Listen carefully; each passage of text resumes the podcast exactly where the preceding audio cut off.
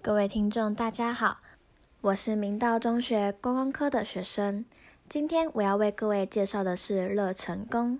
想必大家对乐成宫一定很熟悉吧？一讲到乐成宫，大家第一个想到的一定是乐成宫的月老吧？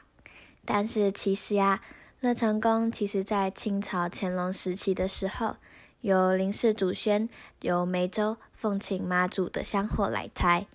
乐成宫在前清道光年间已经是属于县内非常著名的妈祖庙喽。到现在啊，已经有两百多年的历史了。在民国七十四年的时候，被内政部定为国家第三级古迹，非常适合大家在休闲的时候一起去乐成宫走走看看。而到了乐成宫，怎么能够拜拜完就直接回家了呢？现在就由我来为大家介绍乐成宫附近的景点吧。乐成宫附近呢，有非常有名的旱溪夜市，大约开车五分钟就可以轻松的抵达喽。还有啊，秀泰影城的台中站前店，也是大约开车五分钟就可以轻松抵达。较远一点的路程呢，我会推荐的是红遍台中的热门打卡景点——公园眼科。公园眼科呢，大约开车十分钟的路程就可以抵达喽。还有还有啊，另一个景点就是泰鲁阁新时代，大约也是以十分钟的车程就可以轻松抵达喽。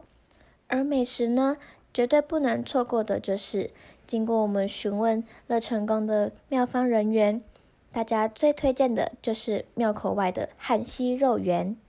根据庙方人员叙述。许多的香客参拜完之后，都会去吃一颗肉圆再离开哟。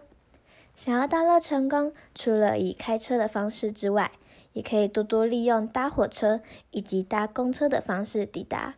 台中火车站距离乐成宫只需要开车十分钟的时间，而乐成宫外面呢，也有公车站牌能够提供民众搭乘。那在经过我的介绍之后，大家对乐成宫是不是有更多的了解，也有更多的好奇了呢？希望大家能够利用假日的时间到乐成宫附近去走走看看。